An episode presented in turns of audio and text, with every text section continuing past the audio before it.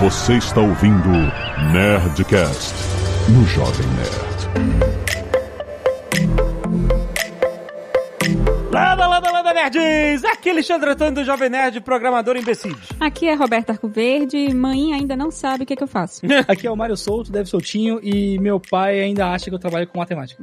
Ó. Aqui é o Maurício Linhares e a última coisa que eu tenho feito é escrever código. Aqui é o Paulo Silveira, eu sou gerente de produtos, Dev Hell e também Community Manager. Hum, olha só. Aqui é o Zagal, agora a gente tem um Squad Lead. Ah, temos os quadros. Olha, tem mesmo. Tem um?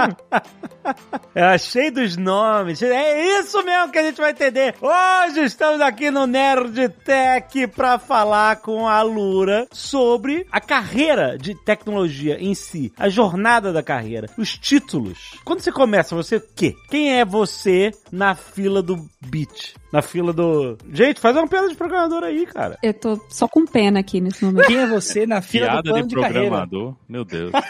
Paulo, o que, que a gente vai explorar na ação de hoje? Hoje a gente vai entender as ansiedades que as pessoas que trabalham com tecnologia têm, não é? Sabe, Alexandre, eu sempre pergunto, poxa, olha, agora comecei, mas onde eu posso chegar? E como que eu viro o CTO? Ah, mas eu quero ser Product Manager, mas eu também vi que tem essa vaga de Senior Specialist Principal que ganha, olha quanto paga lá fora. Eu acho sempre o exagero, né? Acho que não é a melhor forma da gente ver, mas a gente queria mostrar um pouco os caminhos que surgiram, porque hoje em dia você não precisa necessariamente virar um gestor, um gerente de pessoas para trilhar uma carreira de alto nível em tecnologia. Existem outras opções, porque aumentaram muito, né? As coisas se misturaram, tem várias oportunidades. A gente quer mostrar um pouco disso. É, Gente, é muito nome e os nomes são tudo em inglês e é complicado e são as pessoas tentando descrever umas paradas que não existiam no mercado antigamente. Por isso que a Roberta falou, minha, a minha mãe não entende ainda o que, que eu faço. Não, o Paulo falou agora que ele é Dev Hell, e eu fiquei pensando, Dev Hell, tipo assim, no inferno? É, eu sou tá do inferno. Fica aí que você vai entender.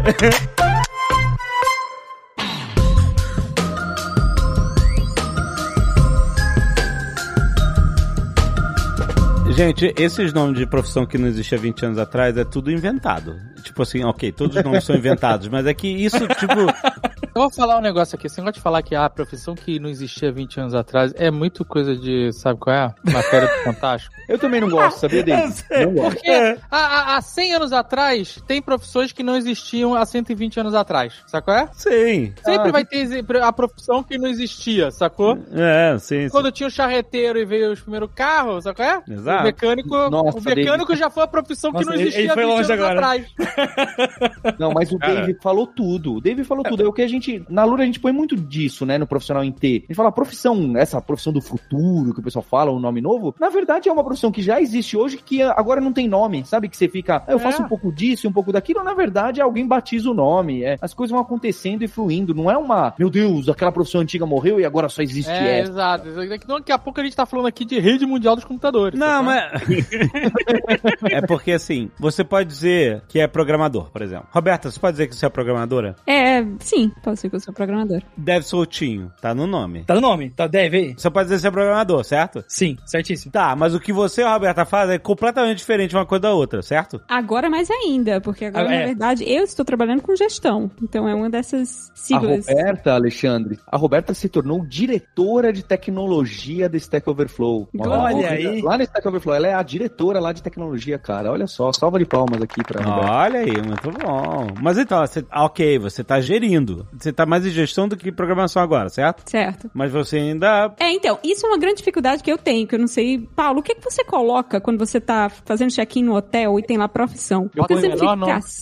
Eu ponho ou programador ou professor. Muito grande. Mas Excelente. Muito bom. Tem que ser uma coisa de uma palavra só, né? Porque senão às vezes nem curto, cabe. assim. Artist, sabe qual é? Bem curto. Artist. É, eu já não, menti muito. ator. O Dev, ator, o Dev tá indo no nome, né, à toa. É, dev. Mas, ne- mas nessa da função, né? Tipo, ó, por exemplo, eu e Roberta, a gente é programador. Só que, por exemplo, eu sou um programador que, por estar há mais tempo programando, eu acabo ajudando o time como programador, mas muito próximo da- de quem tá fazendo gestão, pra ajudar a galera a conseguir entregar algumas tarefas, a conseguir entender um pouco da parte da complexidade técnica pra fazer as coisas de que o negócio precisa. Então, ah, precisa lançar uma funcionalidade nova. Então, provavelmente vai pegar eu mais o gerente do time, a gente vai sentar junto, vai tentar quebrar algumas coisas e depois trazer pro resto do time, sabe? Conforme vai passando o tempo, você vai tendo mais experiência, você vai ganhando uma visão Ah, que você você às vezes escrever a- programa menos. Trabalho de pedreiro também. Vai juntar você e resto do time, quebrar algumas coisas e depois ver o que faz. O Pedro seria o pedreiro digital, mas é muito isso, assim. E, e às vezes quem. tá- E, e- é um lance que tem muito, né? Que às vezes quem tá começando acha que trabalho é só programar. Eu tenho uma métrica minha que é o meu Spotify. Meu primeiro ano como programador, eu ouvi, sei lá, 300 e não sei quantas horas de música. Conforme os anos foram passando, eu, tipo, o último ano eu não tive quase nada de ouvir música no Spotify, assim. Eu só tive reunião e, e algumas Mas, outras coisas. gente, isso se replica em qualquer profissão. Se você for, por exemplo, trabalhar numa área comercial. Ah, eu vou ser é, executivo de vendas. E você é de sales. Não sei o que lá. Você começa lá, batendo na porta do cliente, sabe qual é? Indo em reunião, fazendo a venda, bababá. Com o passar do tempo e com o seu crescimento na carreira, você vira um gestor. Você não faz uma reunião. Você só tá organizando o time, sabe qual é? Daqui a pouco tem um cara embaixo que tá organizando o time, você tá organizando o cara que tá organizando o time. Isso é uma característica da carreira da maioria das profissões, onde você começa esfregando o beat ali, sabe qual é? O, o- o programando, vendendo, escovando, fazendo, treinando, o que seja. E no final, tipo um dono de academia, por exemplo. O cara começou dando aula de luta todo dia. Ele acordava de manhã cedo, ia lá, botava seu kimono. Depois de um tempo, se o cara tem uma rede de academias, ele não dá mais aula. Isso é uma característica de carreiras. Quanto mais sênior você vai ficando, menos você faz a base do negócio. Mas tem muita É, mas gente eu acho que... que- tem essa ilusão, né? De você vai entrar, principalmente na área de tecnologia, né? Porque na- nas formações a gente normalmente vai fazer, executar trabalhos isolados, né? Você vai fazer o seu projetinho sozinho, vai fazer uma, uma prova, né? Em cima do assunto. E muita gente cria essa ilusão de que ser programador, até por causa da influência da mídia, né? A gente vê muito em cinema, seriado, que o programador é aquele cara que tá sentado sozinho, né? Hackeando os negócios. E muita gente cria essa coisa na cabeça de que eles vão trabalhar sentados, sozinhos, né? Em isolamento, fazendo o trabalho todo, quando na realidade não é assim, né? Exatamente desse jeito que você falou. Quanto mais tempo você tá fazendo o trabalho, o que é importante agora é que você multiplica a produtividade das outras pessoas, né? Você ajuda as Perfeito. pessoas a executar mais rápido, você tira os problemas, ou você faça com que os problemas nem existam na frente do pessoal que tem menos experiência, que é porque o que a gente quer, na verdade, é entregar o software mais rápido, né? A gente quer ter mais coisa na frente do cliente, a gente quer ter as funcionalidades entregues e o trabalho da pessoa, conforme ela vai progredindo na carreira, deixa de ser a sua contribuição individual, né? Até uma coisa que a gente fala muito na área, que quando você está trabalhando como programador, você é um IC, que é o IC, que é o Individual Contributor, que o pessoal fala muito na área. E isso quer dizer o quê? Que você é uma pessoa que está contribuindo com o seu trabalho. Mas conforme você vai progredindo na carreira, é muito mais importante que você contribua fazendo com que o resto da equipe, né, as outras pessoas que estão trabalhando com você, sejam mais produtivas do que a sua produtividade pessoal, né? A sua produtividade pessoal, é menos importante do que o quanto você consegue multiplicar a produtividade do resto do pessoal que está trabalhando com você. E esse ponto de multiplicar, eu acho que é uma parada muito chave, né? De entender que chega um momento do crescimento que você tem de experiência que vira isso. Porque, por exemplo, você tá num time que tem, sei lá, três pessoas. E aí você tá ali com uma pessoa sênior, ou até mesmo pessoa pleno, né? A gente tá falando de alguns cargos aqui. E aí chegaram, chegaram duas pessoas júniores novas no time. Você tem toda uma experiência pra passar pra essa pessoa que vai ajudar que o tempo que ela vai levar pra aprender as coisas, de como funciona, de como são os rituais que o time tem, como que é os alinhamentos, como que são feitas as tarefas, como que, enfim, como que a empresa funciona no geral, a expectativa é que essa pessoa vai levar menos tempo do que você, que tá lá três anos pra conseguir pegar uma noção geral e conseguir caminhar com as próprias pernas, né? Tanto que eu vejo que, pelo menos na- na- nas empresas que eu tenho mais contato, assim, começa a virar uma métrica o quanto que o, o processo de onboarding acaba virando produtivo para as pessoas. Então, tem empresa que às vezes pega no primeiro mês, ou primeiros dois, três meses, a pessoa só faz curso pra tentar pegar algumas coisas internas, ela assiste bastante palestra pra entender como a empresa funciona, ela vai tentando pegar o máximo de contexto possível para que quando ela for sentar pra trabalhar pra valer, ela tenha um contexto legal e ela consiga ir aos poucos tendo a sua autonomia pra ir crescendo e seguindo como as outras pessoas que estão na empresa também. Mas então, quando eu era designer gráfico, Web design. não, porque eu fazia multimídia também. não, é- não era web. mas enfim, mas a maior parte do meu trabalho era web. Mas eu, eu comecei como estagiário e tal, é, fazendo site no, no Hot Dog, etc. E no Notepad também. Eu fui passando por alguns estágios de crescimento de carreira, etc. E um certo ponto, eu, eu fiquei imaginando assim, poxa, ok, fiz faculdade, design, tereréu, e, e qual é o topo dessa carreira? É ser gestor? É ser um, sabe, gestor de um time com outros designers? Enfim, como o Jovem Nerd começou a aparecer, e etc. E, e aí, eu virei empreendedor. Que também acaba sendo o destino de pessoas que eu conheci também durante a vida que não estavam satisfeitos em, em um topo de suas carreiras ser, sabe, gestor. Mas é engraçado que até na carreira de empreendedor existe essa escalada. Porque no começo a gente fazia tudo. Exato. Fazia as montagens, fazia. Eu lembro que a gente falava, ah, a gente começou o Jovem Nerd, o site, fazendo fotomontagem, fotonovela. Né? A gente fazia montagens, botava uns textinhos embaixo e fazia lá nossas historinhas, que hoje são conhecidas na internet como memes. E a gente achava que a gente ia fazer isso pra sempre. Ah, não, mesmo que a gente faça outras coisas no Jovem Nerd, a gente sempre vai fazer é, essas montagens, porque é o core do Jovem Nerd. Hoje a gente nem.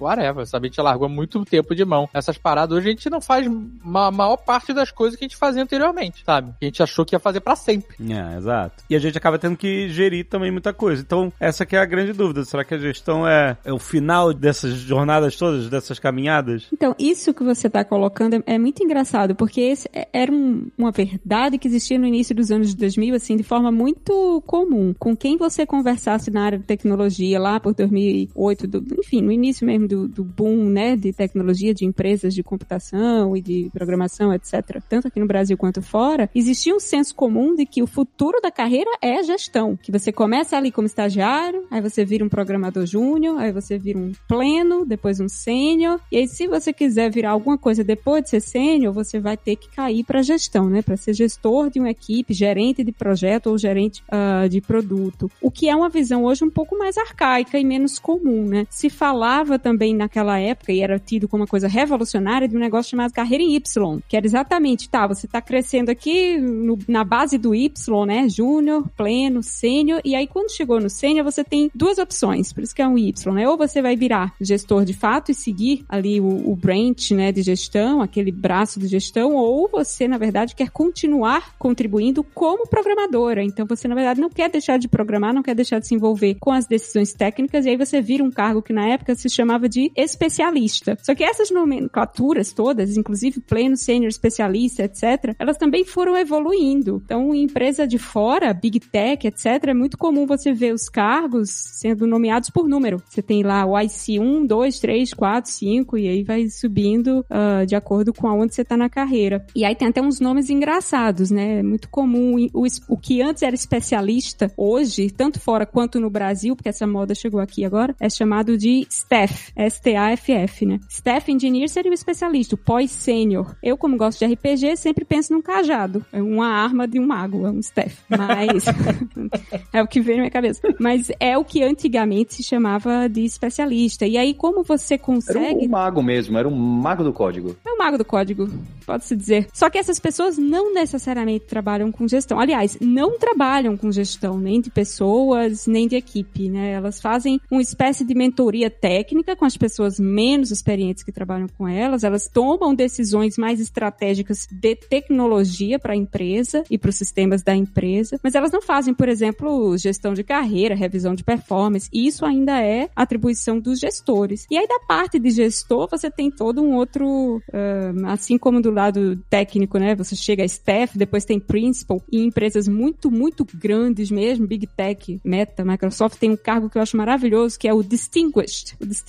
Engineer. Eu acho muito bonito. Você é um engenheiro distinto, né? Para dar uma sensação de, de, de negócio de luxo. Mas no- do lado da gestão, você tem também o gestor de engenharia, depois você tem o middle manager, aí depois você tem director, né? Diretores. Aí você vai para VP, que é vice-presidente. Finalmente, você chega lá onde o Paulo chegou, que é no C-level, né? Que no caso de tecnologia seria o CTO. Mas veja que não necessariamente você precisa pender para esse lado se você quiser continuar sendo pedreiro digital, como disse o Mário, né? E continuar Exato. trabalhando com Inclusive, ó, tecnologia. eu conheço, eu conheço casos de uma pessoa que ele era CTO e que ele voltou pra trabalhar com a parte técnica, claro, depois de, né? um- Ah, isso um tempo aí. acontece. Isso é o que chamam de engenheiro pêndulo. Você passa um tempo em gestão, depois você volta e passa um tempo como. ah, Não é- isso não chama parte técnica. arrependimento? Não é arrependimento? Também, também.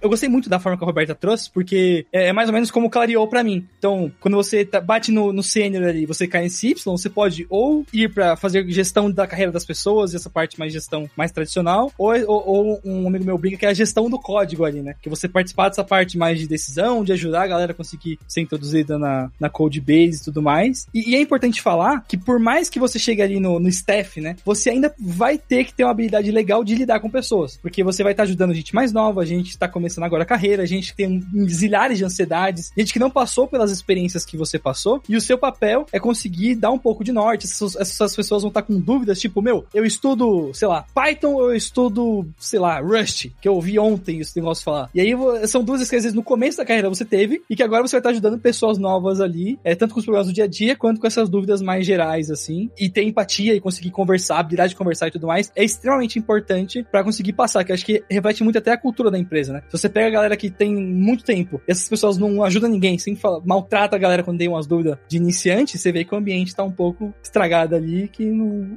acaba não sendo tão legal pra quem tá entrando, e prejudica de você conseguir criar uma cultura de pessoas que crescem na empresa, né? As pessoas vão acabar saindo por conta dessas pessoas que acabam desestimulando quem tá ali na base. Eu acho que a gente tem também a, eu acho que a, a questão de diferenciar o que é gestão e, e o que não é gestão hoje é muito mais difícil, né? O, o- e assim, dependendo do tamanho da empresa, essas definições elas ficam meio esquisitas, né? Se você está trabalhando em empresas de big tech, né, empresas maiores, o pessoal que é staff engineer, por exemplo, já não tem mais equipe, né? N- Isso não é uma pessoa que faz parte de uma equipe. Os staff engineers, eles normalmente eles estão respondendo diretamente para a diretoria da empresa ou estão respondendo diretamente para tipo uma diretoria de grupo, né? Então, essas pessoas, apesar deles não estarem fazendo a gestão no sentido de gestão de equipe, eles estão fazendo gestão no sentido de decisões estratégicas, no sentido de fazer leveling das pessoas, né? Tem muito staff engineer na, na DigitalOcean, por exemplo, o staff engineer ele vai trabalhar também com mentoria para ajudar o pessoal a subir, né? E são essas pessoas que vão, por exemplo, buscar os projetos que são mais complexos, né? Tem uma pessoa que está ali querendo virar staff engineer, então é trabalho do staff engineer pegar um projeto e ajudar essa pessoa a participar, né? Ela ter essa experiência para ela criar essa experiência. Agora essa pessoa aqui a gente vai formar para transformar ela no staff engineer e a gente vai fazer isso pegando esse projeto para tomar essas decisões tecnológicas, né? De alto nível. Não, ele não é o cara que diz o como é que a coisa vai ser feita, né? Mas ele vai pegar aquela as decisões que vieram de cima, né? Da diretoria, dos CTOs e dizer, olha, a empresa tem que ter uma solução X ou uma solução Y. Essa pessoa vai traduzir esses objetivos de alto nível da empresa para as equipes que estão ali, né, no grupo que ela está liderando e trabalhando e vai entregar isso aí. Hoje, o que é gestão de pessoas, né, e gestão de empresa de tecnologia é uma coisa que está meio misturada. Não fica tão claro como era no passado o que é que essa pessoa está fazendo. Então, eventualmente, dependendo do ambiente onde você está trabalhando, né, até uma coisa importante da gente falar, esses nomes eles podem significar coisas diferentes em empresas diferentes, né, em empresas de tamanhos diferentes, em lugares diferentes. Nem sempre eles vão mapear diretamente. A gente tá falando mais no, no geral, né, no entendimento geral que a gente tem dessas coisas, mas eu acho que hoje, depois que você quer seguir, né, nessa carreira mais tecnológica, né, depois que você passa do sênior, no geral, você vira um gerente. É um gerente diferente, porque ele não tá gerenciando pessoas diretamente, né, ele tá gerenciando pessoas no sentido mais amplo, mas essa pessoa, ela tá fazendo o trabalho de gestão, né, ela não é mais uma pessoa que tá contribuindo individualmente, né, tá entregando software de forma individual. Ele tá num- numa posição ali onde ele tá influenciando várias pessoas, né, várias equipes para entregar uma solução. E nesse ponto que você trouxe de influenciar várias pessoas, né? É bem comum que, por exemplo, né, quando a empresa ela tá crescendo, às vezes ela toma várias decisões que ajudam ela a conseguir, sei lá, crescer mais rápido, só que faz ela gastar muito dinheiro. Um exemplo é que o Jovem Nerd o Azaghal sempre falam da torneirinha de dinheiro, que é a Amazon, por exemplo, né? De, dos servidores lá e tal. Então essa galera às vezes está mais tempo, que cresceu muito nessa parte técnica, e trabalhar mais próximo dessa parte de back-end, de infraestrutura, você vai pegar alguma tarefa que é, ó, reduzir custos do que a gente tem disso aqui. E aí não é um negócio que você vai entregar em dois, três meses, mas você vai traçar um plano disso e influenciar os times a, a, a- a como que eles vão fazer para migrar algumas tecnologias que eles têm para ajudar nessa redução de custos e vai estar respondendo direto para essa galera mais da diretoria. Outras pessoas vão estar tanto nessa parte mais total técnica, vai ter nessa parte mais de, de guia, de documentação, de garantir que o- os pedaços que estão crescendo da empresa estão fazendo muito sentido. Então, varia muito de lugar para lugar assim, mas realmente você começa a ter uma visão muito mais de cima do negócio do que da tarefa específica que é a funcionalidade de fazer alguma compra ou de fazer alguma troca no aplicativo, mandar mensagem e tudo mais. Isso que você falou aí é um negócio que é muito importante, que é entender do negócio. Quanto mais você vai subir né, na, na escadinha, mais importante é que você entenda o negócio da empresa para você descobrir essas coisas, né? Porque às vezes o pessoal, o papel dessa pessoa, né, principalmente quando você tá ali como staff engineer ou como principal engineer, é você ser a ponte entre o pessoal das equipes, né, o pessoal que está executando e a diretoria da empresa, né? Então a maior parte do trabalho que você vai fazer é a tradução de um lado para o outro e você que tem essa visão mais ampla, né, que está tendo um contato mais amplo com esses dois lados da empresa, você tem que descobrir essas coisas, né? A gente tá, a gente tá com esse problema, a gente tá gastando muito onde a gente não deveria gastar, né? Tá usando muita banda, ou podia estar tá usando uma solução melhor para resolver esse tipo de problema.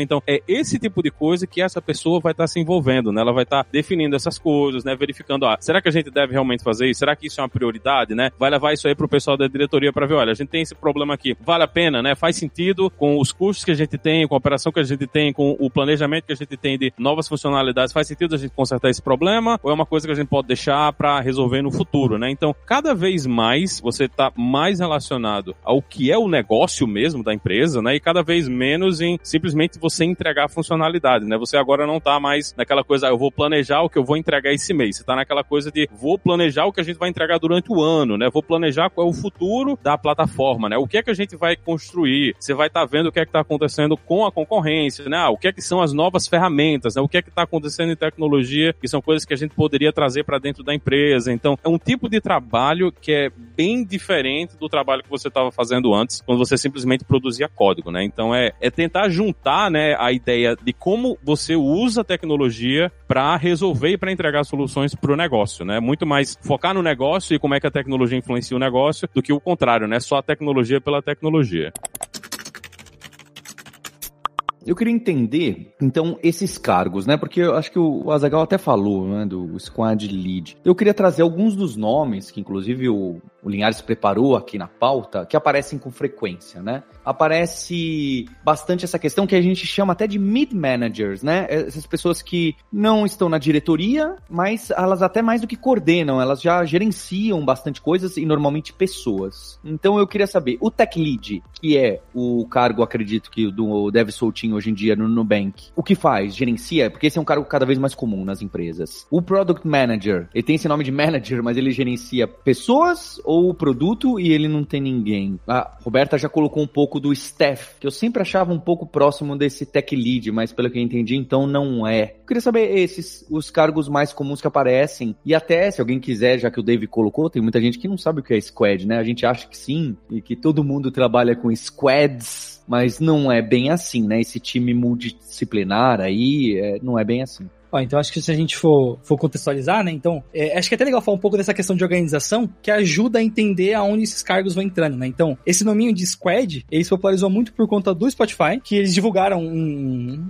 um foi um, bem um paper, né? Foi um, um post deles lá, é, explicando como que eles faziam para organizar a empresa e ter diferentes times que tinham especialidades e tomavam conta de pedaços da empresa. Onde eu quero chegar com isso? Então, vamos pegar um caso de uma empresa que ela tem que receber os clientes e ela tem um produto de vender alguma coisa. Então, conforme essa empresa vai crescendo, e vai ganhando novas áreas, ela vai ter algum time pequeno que toma conta, por exemplo, da parte de fazer o login, ou que toma conta da parte de fazer o cadastro. E dentro desse time, você vai ter designers, você vai ter o, esses product managers, você vai ter o, o, tech lead ou tech manager, que acaba variando um, um pouco é, a função de empresa para empresa, mas acaba sendo um time pequeno, multidisciplinar e que consegue tomar conta desse um pedacinho do produto dentro de uma área. Então, a gente tem a Squad tomando conta do pedacinho, a gente tem a BU, que o pessoal chama de, de Business Unit, né? Que é esse pedaço da empresa. Então, essa parte normalmente de cadastro, de login, fica com o que o pessoal chama da a de growth ou de aquisição, que é o termo mais comum que você vai conseguir achar em várias empresas. E aí tem várias BUs. Você pode ter a BU da parte de vendas, a BU da parte de coisas de. Eu, eu tô quase falando o termo em inglês aqui, né? Selo babaca agora. Mas de legal, da parte de, de lidar com coisas de justiça e tudo mais ali. E essas unidades, elas acabam tendo pessoas que são especialistas no ponto. Então, por exemplo, lá, o pessoal que lida mais com essa parte de direitos e deveres e coisas assim, provavelmente não vai ter tantas pessoas técnicas nesse time. Mas provavelmente dentro dessa área vai ter algum time ali que lida com pegar relatórios, com exportar dados, e aí vai ter lá um product manager, e esse product manager vai fazer o papel ali de fazer a ponte entre os outros times para que as pessoas que estão trabalhando ali mais na, na parte mais técnica consigam receber, é, receber não, né, mas participar da criação das, das tarefas, das coisas que precisam ser feitas, conseguir entender o escopo do,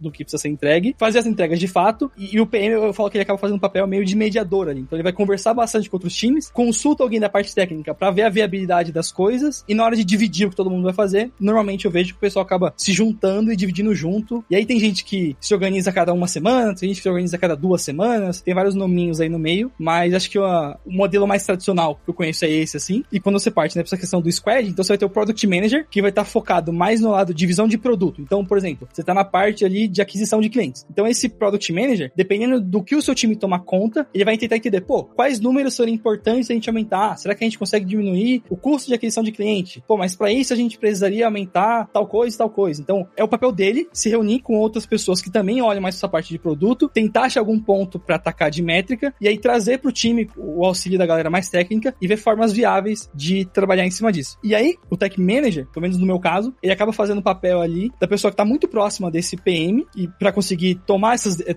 ajudar essas decisões de tecnologia, né, de como que as coisas podem ser feitas. E ele também vai tomar conta dessa parte da carreira das pessoas, que foi o que o Linhares e a Roberta tinham trazido aqui. E no meu caso agora, mais, mais próximo dessa parte do código e de ajudar as pessoas mais novas e de auxiliar o Tech Manager com algumas decisões que às vezes começa a chegar muito projeto, ele acaba dividindo um pouco ali comigo, vira mais um lead, só que da parte de código em si. E aí, por exemplo, eu sou especialista com uma das áreas de programação, que é o front-end, mas por estar nessa função agora, eu começo a transitar em várias áreas e aí pega bastante o que o, o Paulo e a gente traz bastante na Lura do Devin ter, né? Então, eu tenho conhecimento muito grande do front-end, eu tenho noções legais para conseguir me virar trabalhando com back-end, eu já mexi com a parte de aplicativo também, eu tenho um pouco de noção de design, algumas coisas que dá para conversar e tudo mais. E aí, ter essas diferentes habilidades me ajuda a conseguir conversar com as diferentes pessoas que estão ali no time e fazer as entregas com a maior qualidade possível ali, contando com as habilidades de todo mundo.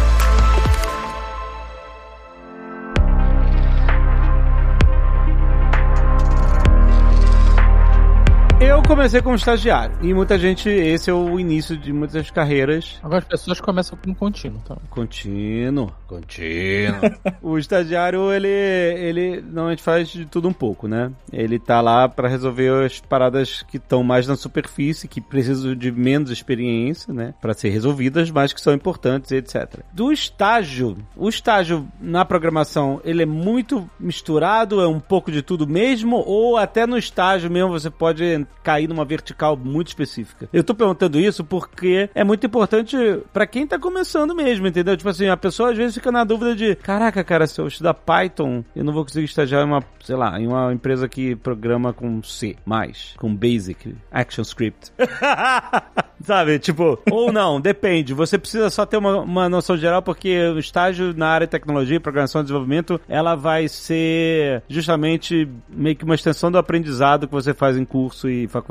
Você não precisa estar tá especializado nesse momento. Ou precisa? Você não tem, né, como estar tá especializado nesse momento. Você provavelmente não sabe de nada. Não, mas direcionado, especializado não, direcionado, sabe? Direcionado, orientado mais para isso ou para aquilo. Num ambiente ideal, né, o ideal de ambientes de estágio, né, que infelizmente não é realidade para todo mundo, é que a empresa pegue qualquer pessoa que tenha o básico de entendimento de programação, né? Porque se você tá pegando um estagiário, você tá pegando uma pessoa que realmente não tem praticamente experiência nenhuma, né? A primeira vez que essa pessoa vai estar tá trabalhando com isso, então você tá tendo a oportunidade de formar essa pessoa, né? Você, na verdade, quer até uma coisa, a gente tem um programa de estágio aqui, que a gente faz todo verão, e a gente tem, eu acho que é três ou quatro meses, né, que a gente tem para estágio. Aqui nos Estados Unidos é um pouco diferente do Brasil. Mas o que a gente quer fazer é colocar a pessoa para ela entender, né, o básico, né? A gente vai dar um treinamento para a pessoa entender um pouco da solução, vai dar uma coisinha pequena para a pessoa conseguir fazer e ela vai fazer isso com alguém guiando, né? Então, no geral, o que acontece é que as próprias equipes, né, elas fazem proposta de estágio para a diretoria da empresa e a diretoria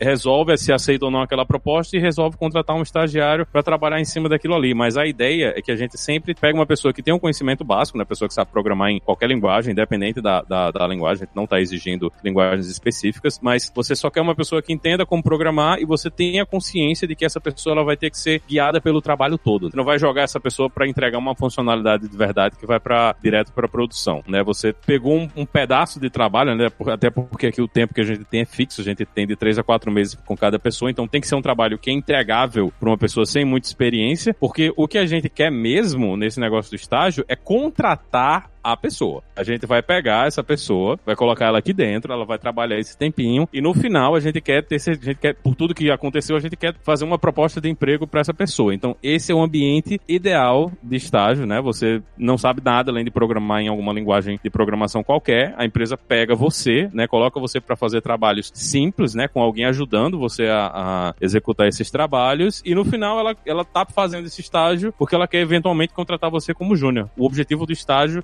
deveria ser, né? Na maior parte das vezes, que você tá formando aquela pessoa no seu ambiente de trabalho, com as ferramentas que você usa internamente, com a equipe, para você contratar essa pessoa depois. A ideia do estágio ideal é essa. O estagiário pode entender que ele vai ser mais moldado com a experiência de trabalho no estágio mesmo, né? É, a ideia é essa, você, porque toda empresa tem o seu jeito de trabalhar, né? Tem as ferramentas que usa, tem a linguagem de programação que usa, tem ferramentas internas que eles escreveram mesmo. Então, sempre que você entra num ambiente, né, você tem esse tempo de se aclimatar, né, de se acostumar com as coisas que estão acontecendo dentro do ambiente. Então, quando você pega uma pessoa direto do estágio, né, tem outra vantagem ainda que essa pessoa ela não vem com vícios do mercado, né? Então, muitas vezes o pessoal fala, ah, é, às vezes é difícil contratar uma pessoa que é júnior, veio de outro lugar, né, ou é pleno e tal, porque essa pessoa tem muitos vícios, né? A gente tem que tirar os vícios, às vezes trabalhou nos lugares que não se preocupavam muito com qualidade, essas coisas. Então, quando você pega um estagiário, você tem essa oportunidade de direcionar a pessoa para um caminho específico,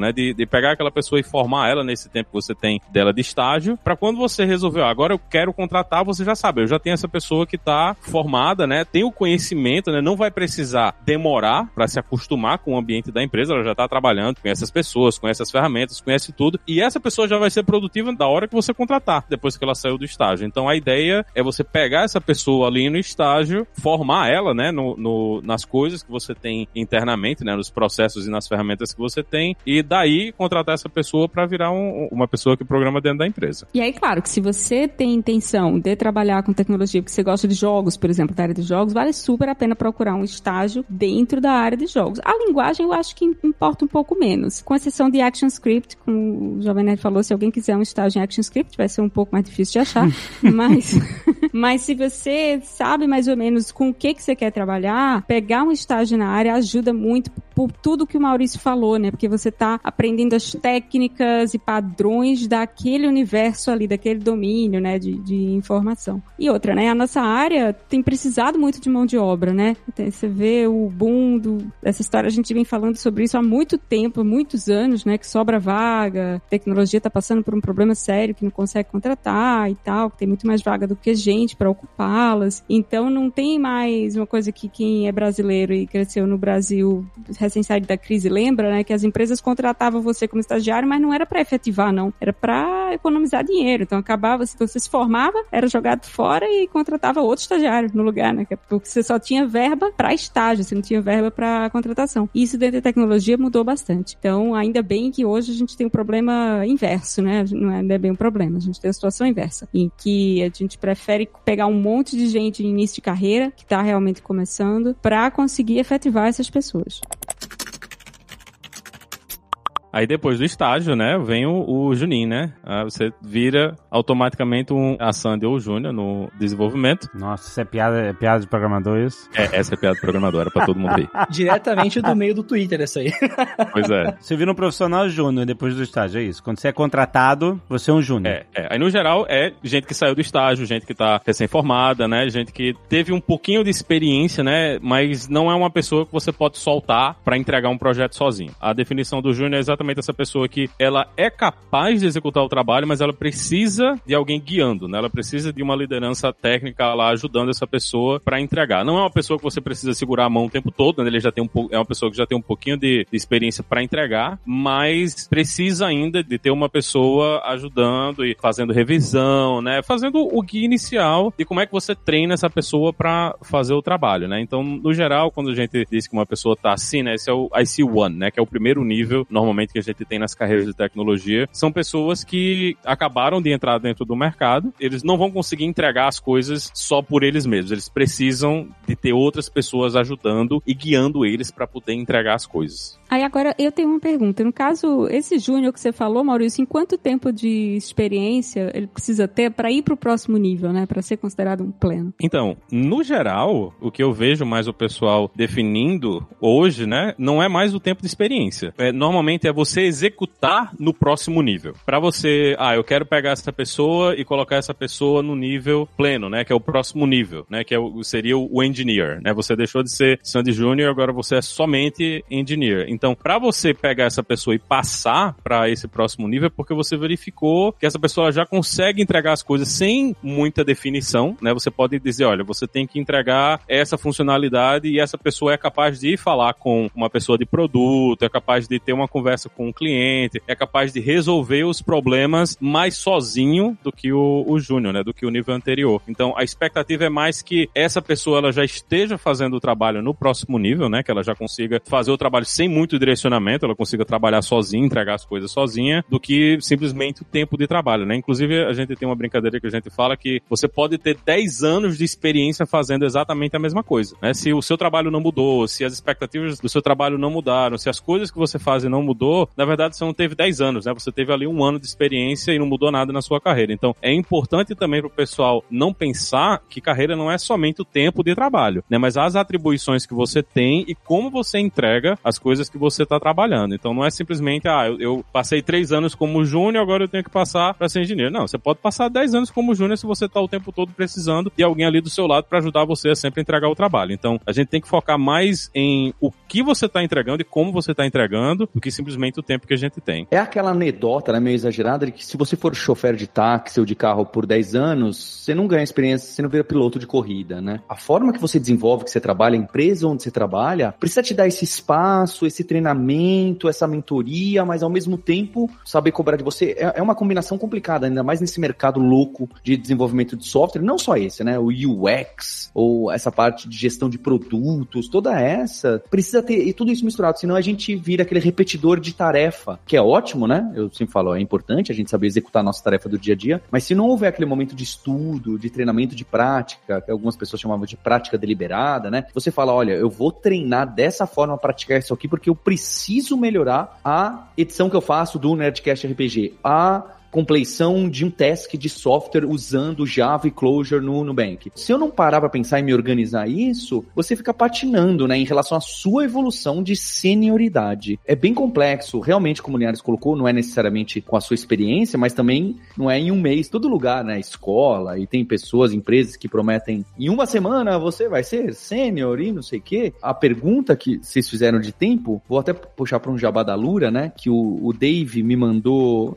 esses dias dias, dois dias atrás aí, ele me mandou um, um print de um ouvinte do Nerdcast falando assim: Olha, Dave, eu escuto o Nerdtech desde 2016 e foi a, graças a vocês que eu ouvi falar da Lura de programação, de ser uma carreira, e agora eu tô aposentando meu pai. Ele mandou o um print do salário, era um salário alto, né? Não gosto de colocar salário porque sempre vira propaganda. E se você for ver, né, 2016 até 2022, foram seis anos para ele ter um é. salário bem alto e para ele ganhar, eu acho que era um, um um cargo de sênior, tá? Mas só para dar uma ideia, não foi da noite pro dia que alguém falou, eu agora estou estagiando e daqui um mês eu vou ser sênior numa multinacional e isso não existe, tá bem? Isso não existe, ponto. Então, acho que é, é um exemplo que a gente vê, demora, leva tempo e essas pessoas estão sempre, não só estudando, mas elas estão se desafiando, né? Não, com certeza. E, e é isso, você, para você chegar lá, você tem que acumular conhecimento. Você tem que aprender, tem que progredir. Tem uma galera que cai para cima que a gente conhece também, que chega lá, né?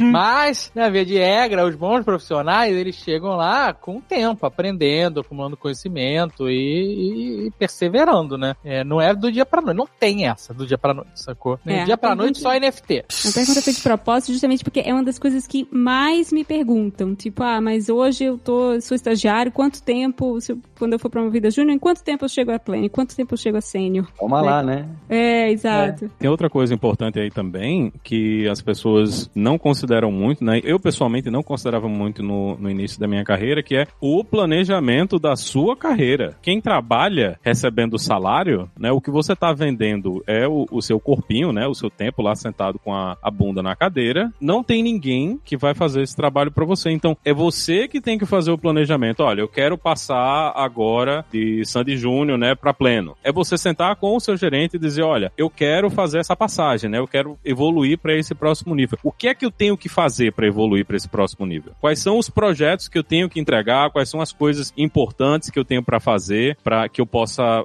ganhar essa experiência para passar para esse próximo nível, porque se você não, não for proativo, se você não estiver tomando essas decisões na direção de resolver, né, as coisas da carreira, você simplesmente não vai crescer ou vai crescer muito devagar, né? Isso é até uma coisa que às vezes eu vejo o pessoal falando: "Ah, mas eu queria fazer X, Y e Z, mas se eu fizer X, Y e Z, aí eu não vou receber a minha promoção". Que bom que você sabe que se você for fazer essas coisas aí que não são importantes ou que a empresa não vê como importantes, você não vai subir, né? Então você vai trabalhar no quê? Quê? Nas coisas que são importantes para o negócio, as coisas que são importantes para a empresa. Então, exige também, apesar da gente estar tá lá, não estar tá dentro da empresa, né, como gerente, você tem que ser a pessoa que gerencia a sua própria carreira e tem que tomar as decisões para direcionar. Inclusive, se você estiver num ambiente, ah, eu tô nesse ambiente, eu sei que eu não vou mais conseguir subir, é a hora de você começar a entrevistar para fora, né, fazer as malas e picar a mula, né? Porque se você viu que não tem mais opção, você não tem mais como subir, a empresa é pequena ou, ou por algum outro problema, né, alguém caiu para cima, né, como o, Dave falou aí, e ocupou o lugar que você ocuparia. Então, você tem que ter essa consciência de que o planejamento de carreira é uma coisa que o seu gerente deve ajudar, né? Mas é uma coisa que tem que sair de você. É você que tem que tomar a decisão. Ah, eu quero virar sênior, eu quero virar staff, eu quero passar pro próximo nível na minha carreira e você trabalhar, né, junto com uma empresa para fazer você subir. E se a empresa não quiser que você suba, você procura outra coisa, né? Mas tem que ser uma coisa que você resolve fazer. Mas tem muitas empresas que querem isso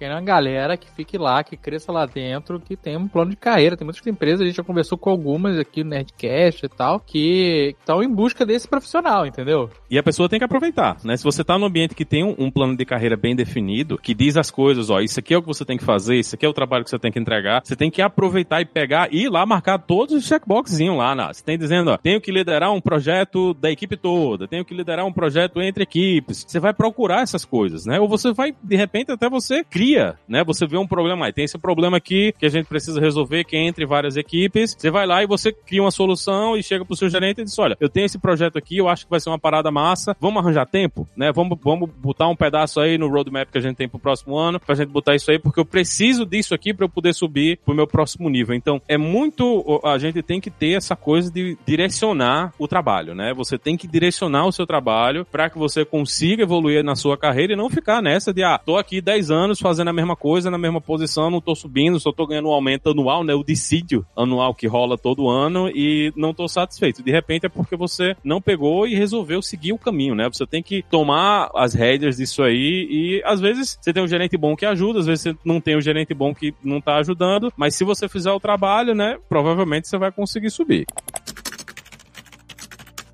Daí nós vamos para sênior. É isso aí. De pleno para sênior. O que caracteriza a carreira da pessoa chegar a um ponto onde. Entendeu? Porque uma, uma é fácil. Ah, primeiro você é estagiário, aí quando você é contratado, você vai para júnior. Aí depois. Beleza, você vai para pleno quando você já tá inserido com experiência, né? Inserido em projetos mais específicos, etc. Agora, de pleno para sênior, o que, que vai definir isso? Qual é essa linha? É bom enfatizar também que isso é diferente de empresa para empresa, né? Uhum. As diferenças não são assim Sim, tão grandes. Inclusive mas... esse staff, né, Roberta, que você citou, ou mesmo diretora de tecnologia ou mesmo VP, CTO, os papéis de acordo com a empresa e o tamanho mudam, né, Roberto? Não, tem empresa que eu descobri que tem vários CTOs, por exemplo, coisa que eu não sabia. Eu achei que CTO era que nem CEO, né? Você tem um, que é cabeça. E tem um cargo também que é super confuso para mim, que é o Head, né? O Head of Engineering, Head of Design, que é a cabeça, né, teoricamente, que só deveria ter um também, mas tem muitas empresas que tem vários, e você fica, né? É um ser místico. Mas o sênior, via de regra, Alexandre, para tentar responder a sua pergunta, o que ele tem normalmente em comum é de fato essa coisa de, de ter um, um, papel um pouco mais de liderança dentro da equipe em que ele trabalha, de conseguir mentorar pessoas pleno e júnior, né? De conseguir atuar de uma forma um pouquinho mais estratégica do que um pleno, um pouco menos apenas execução e um pouco mais pensando no, na melhoria contínua do que ele está fazendo, em formas de deixar o time mais produtivo. Um, já é um profissional que já começa, por exemplo, a fazer entrevistas para novos desenvolvedores, já trabalha mais próximo do pessoal que está ali gerindo produto. Então, é o braço direito, por exemplo, do gerente de produto para avaliar se uma demanda faz sentido ou não. Um, tem coisas que são mais ou menos padrão, né? Que, que um sênior passa a fazer. E é importante frisar, como o Maurício também já falou aqui, para ser promovido, o ideal ou o normal e o esperado é que você já esteja fazendo essas coisas ainda como pleno. Então, na hora que chega lá o momento de você conversar com seu chefe, você fala: Ó, oh, eu tô fazendo isso, isso, isso aqui, que são tarefas de sênior, portanto, já me sinto preparada para assumir um, as, as outras responsabilidades e o cargo e ganhar o salário de uma desenvolvedora sênior. Quando a gente começa a tentar definir, né, tem essas coisas claras que você trouxe, e acho que uma, uma coisa que vai pegando muito também é, é, a maturidade na hora de lidar com algumas decisões, assim, sabe? Tipo, às vezes vai passando tempo, você começa a agir menos na emoção e mais na razão, você consegue ter mais experiência para conseguir ir, ir, pegando as coisas. Eu vejo que normalmente, às vezes uma diferença que eu vi gritante de alguém que seguiu como pleno e uma pessoa que virou sênior era a habilidade da pessoa em saber dar feedback. Era a pessoa saber como conseguir conversar com alguém que tá fazendo uma coisa que podia melhorar, tanto quando era pra uma coisa boa, quanto pra uma coisa que a pessoa tá mandando mal e podia mandar melhor e tal. Acho que esses pontos mais de, de maturidade, de, de vivência, assim, são alguns pontos que eu vejo que, principalmente a galera, quando vai pontuar na hora de subir de cargo lá, a galera pega bastante também. É a pessoa que sabe entregar a gambiarra também, né? Ele sabe a hora que Exato. pode a gambiarra e a hora que não pode.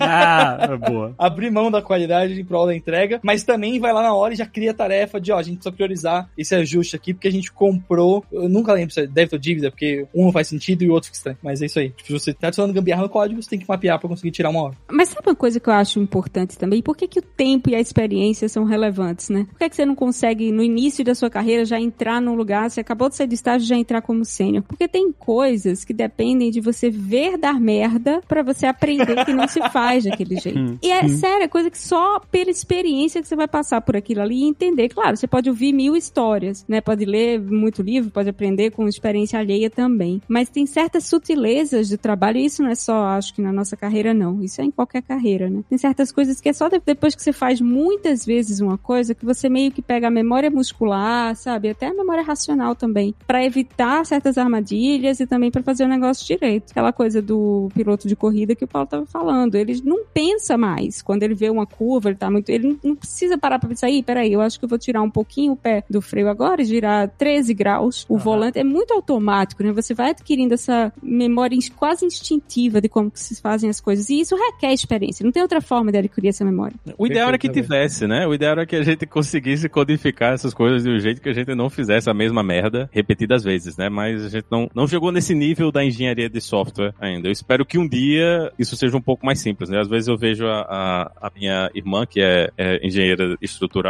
ela fazendo as coisas e a maior parte desses problemas já estão resolvidos para ela, né? Ela sabe o, o que é que pode botar, o que é que não pode botar, onde é que vai peso, onde é que vai pilastra. Depois ela vai brigar com o arquiteto, né? Que o arquiteto quer botar uma pilastra num lugar onde não vai dar sustentação, aí vai mandar o arquiteto se, se danar, mas é interessante que a gente não tem isso ainda, né? Tem muita coisa que a gente realmente precisa aprender, né? Na pancada e esse negócio que a Roberta falou é, é muito real, né? Você precisa desse tempo de sofrimento, né? De dor e sofrimento, de receber chamada de madrugada porque o sistema tá fora do ar para aprender muita coisa. E uma das coisas que é importante também na, nessa questão da senioridade é você ser capaz de liderar os projetos da equipe, né? Isso cola muito com o que a gente falou do tech lead antes, né? O, o sênior, ele praticamente, na maior parte das vezes, ele vai ser o tech lead ou vai ser um dos tech leads que está trabalhando dentro da equipe. Então, a expectativa é que essa pessoa consiga fazer com que entregar um projeto de ponta a ponta, né, dentro da equipe, ajudando o pessoal da equipe a fazer esse tipo de trabalho. Então, a gente volta mais uma vez para a discussão da gestão, que o sênior hoje, ele tem que fazer esse trabalho de gestão das pessoas dentro do projeto, né? Ele vai trabalhar no roadmap, ele vai dizer se o tamanho das coisas faz sentido, se a gente vai conseguir entregar ou não, porque muitas vezes o gerente não tem essa visão técnica, né, de baixo nível para entender se dá para entregar, dá para fazer, o que é que dá para fazer, o que é que vai cortar, o que é que não vai entrar. Então, o sênior é a pessoa que vai estar tá fazendo esse trabalho também, né? Vai estar tá comunicando para o resto do pessoal, né? O pessoal de fora da equipe vai dizer, olha, a gente consegue entregar isso aqui, mas vai faltar essa funcionalidade, ou a gente não vai conseguir entregar, então passa esse release para a próxima. Então, tem muito essa coisa da pessoa que está nesse nível, ela precisa também ser um gestor de projetos. É isso. O gestor está sempre nessa ponta aí, né? A gente tem que ter alguma noção. Por mais que a capacidade técnica seja incrível, gigantesca, se não tiver essa habilidade de gestão, de entender não só como lidar com o projeto, mas com as pessoas que estão no projeto, que fazem parte do time, né? Vai ficar faltando uma habilidade vital. Inclusive, é papel do sênior também levantar o pessoal, né? O pessoal que é júnior e pleno, para eles virarem sênior. Porque é ele que é essa pessoa que tem experiência, né? Essa pessoa que tá executando nesse nível e faz parte do trabalho dele fazer a mentoria, né? Fazer o, o coaching, né? Para levar essas pessoas para que eles virem sêniors também, para aumentar a produtividade da equipe como um todo. E, e até a gente, ah, a gente formei esses sêniors aqui, a gente pode pegar esses sêniors para formar novas equipes, né? Quebrar o, essa equipe que a gente tem agora em equipes menores, com os novos sêniors e contratar mais gente júnior, mais gente plena. Então tem que ter pessoas em todos os níveis, né? Para poder fazer a, a roda andar. Essa pessoa, ela tem também que ter essa preocupação de, ah, eu preciso formar os próximos, né? Até uma conversa que a gente precisa entender mais é que conforme você sobe, você tá virando mais um professor, né? Dessas outras pessoas Sim. que estão lá, do que simplesmente, ah, eu tô aqui executando o meu trabalho sozinho, não. Você tá ensinando essas pessoas e ajudando elas a evoluir para entregar software mais rápido e com mais qualidade, né? Porque volta para aquela coisa de multiplicar a produtividade de todo mundo. Liares, e eu consigo fazer todo santo dia um paralelo com o meu trabalho e na época que eu tava dando aula, trabalhando, dando aula também, seja na parte de documentação, na, na hora de explicar as coisas pra alguém, é realmente um para um ali, muita coisa. E até uma, uma dica importante também que eu vejo muito é, pelo menos nas entrevistas que eu participo, quando é pra uma vaga de sênior, é, pelo menos a gente sempre pergunta, pô, você já mentorou alguém? Como que foi o último caso de alguém que você ajudou? Como que você fez esse processo? Pra você, você que tá ouvindo aqui, não achar que é só essa questão do técnico. O técnico, ele é importante, mas esse outro lado que a gente tá falando aqui, ele é crucial no dia a dia e é o diferencial ali, muitas vezes, do pleno pro sênior ali. Eu quero saber quem é aqui que sabe lidar mais ou menos com seres humanos. É isso que eu quero saber. Faz parte da gestão contar piadinha de programador pro time? Não sei se piada de programador, mas acho que ter, sim, alguns skills que o pessoal coloca como soft skills, acho que alguns são importantes e alguns se tornam fundamentais como gestão. Mas como deve mesmo, se você for super introspectivo, mas saber deixar seu trabalho de forma transparente, né? O que, que você está fazendo, o que, que precisa ser feito, você não precisa ser super comunicável, etc. Para ter, mesmo como staff engineer, principal, tech lead, talvez o tech lead precise um pouco mais. Mas tem carreiras que a gente aproveita bem da introspecção dos devs, é, Acho que é bem assim. Tem que saber se comunicar de alguma forma, é. mesmo que seja escrito. É, não né? sei se é não... bacana, engraçado e gentilíssimo. Acho que isso realmente não. Mas... É Tem que saber Slack, é isso. Aí, ó, pronto. Tá lá, soft skills, Slack, aquele, ó. Meme. É, Mas, bota os memes aí. Mandar, ó, mandar o, o, comentário certo no Hangouts de acordo com a piadinha que rolou solta. É, né? isso tudo é soft skill também, rapaz. Mas eu acho que se piada de programador fosse importante, o Paulo não era CEO, não. Meu Deus! Meteu essa? Não, com muito carinho, amigo. Com muito carinho. Gratuito, né? Gratuito no fim do podcast.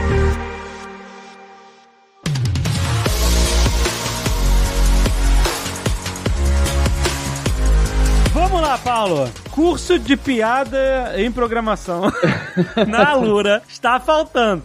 é engraçado, né? A gente sempre fica pensando no jabá e para uma coisa que é tão delicada como carreira, o que, que tem de curso. A gente tem uma estrutura muito grande hoje de cursos de soft skills, né? Tem até formação de soft skill para devs dentro da Lura, que inclusive é muito buscado pelas empresas. Mas em vez de falar de curso e formação específica, eu queria dizer que a gente tem feito muito movimento para ajudar as pessoas nessa trilha do júnior, pleno, sempre lembrando como o print que o Dave me colocou, né, que isso é algo que leva anos. Não é só um treinamento, estudar um pouco, é muita prática e, e foco. Então, esse mês, a gente vai anunciar na Lura, a gente está criando, primeiro a gente está criando um, um, manifesto tech para as empresas brasileiras de tecnologia, para que possam treinar mais, dar mais oportunidade e contratar mais pessoas, porque a gente acha que esse fluxo que o Linhares, engraçado que eu nem combinei isso com o Linhares, hein? Esse fluxo que ele descreveu do estágio, etc., precisa ser bem organizado dentro das empresas, caso contrário, você nunca vai conseguir contratar as 500 vagas que tem dentro do Magalu, que tem dentro das outras empresas. Não é à toa que, por exemplo, Magalu, Alura, etc., tem aqueles programas de trainee em tecnologia para pessoas que estão começando além de contratar seniors. Então, a gente vai lançar isso, a gente vai lançar também mais challenges que geram esse portfólio portfólio, né? Que acho que também foi o Dave que falou, né? Que como, como você se mostra para você possa evoluir e, e passar desse júnior pro pleno. E eu queria bater na tecla do DevNT, né? O DevNT, que é a nossa página ali na lura.com.br, tem um menuzinho do DevNT. Que se vocês forem ver, tudo isso que a gente falou aqui e um pouquinho da piada de squad do Dave mostra a relação, né? Das profissões e que você conhecer um pouco mais das outras áreas, até soft skill, é isso que vai com o tempo te dar a oportunidade de você crescer na sua carreira. Tem gente mais rápido, gente mais devagar, mas é sempre por aí. Maravilha, e olha só, gente, você já sabe, tem link no post www.alura.com.br barra promoção barra nerd 10% de desconto em todo,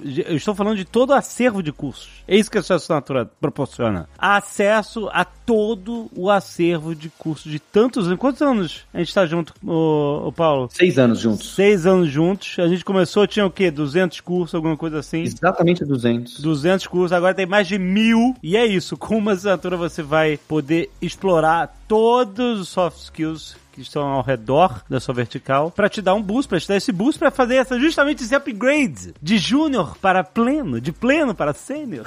É, sem promessas de caminhos rápidos, sem promessas de caminhos rápidos. Exato, não. Isso é uma coisa que o Paulo sempre preza aqui. Sabe? Não quero vender sonho, não quero vender atalho, não quero vender essa parada fácil que as pessoas fazem por aí. Eu quero mostrar do que, que a Lura é capaz, de como é que a pessoa pode somar aos seus conhecimentos com os cursos que vocês fazem tantos anos com tanto esmero, justamente para que não seja né, um curso vendedor de sonho, vendedor de. Por exemplo, o Paulo não gosta de falar de salário, a gente falou, a gente pode falar de salário, eu prefiro não falar de salário, porque cada caso é um caso, então vai parecer que a gente está vendendo esse sonho da pessoa ter esse salário, né? É, e não é essa a ideia da Lura. Então eu acho isso é. muito maneiro. É uma postura, sabe, sensata, que é o mínimo que a gente espera dos nossos clientes.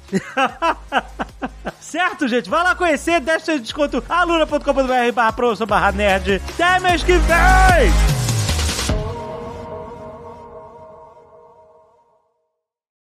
Este Nerdcast foi editado por Radiofobia, podcast e multimídia.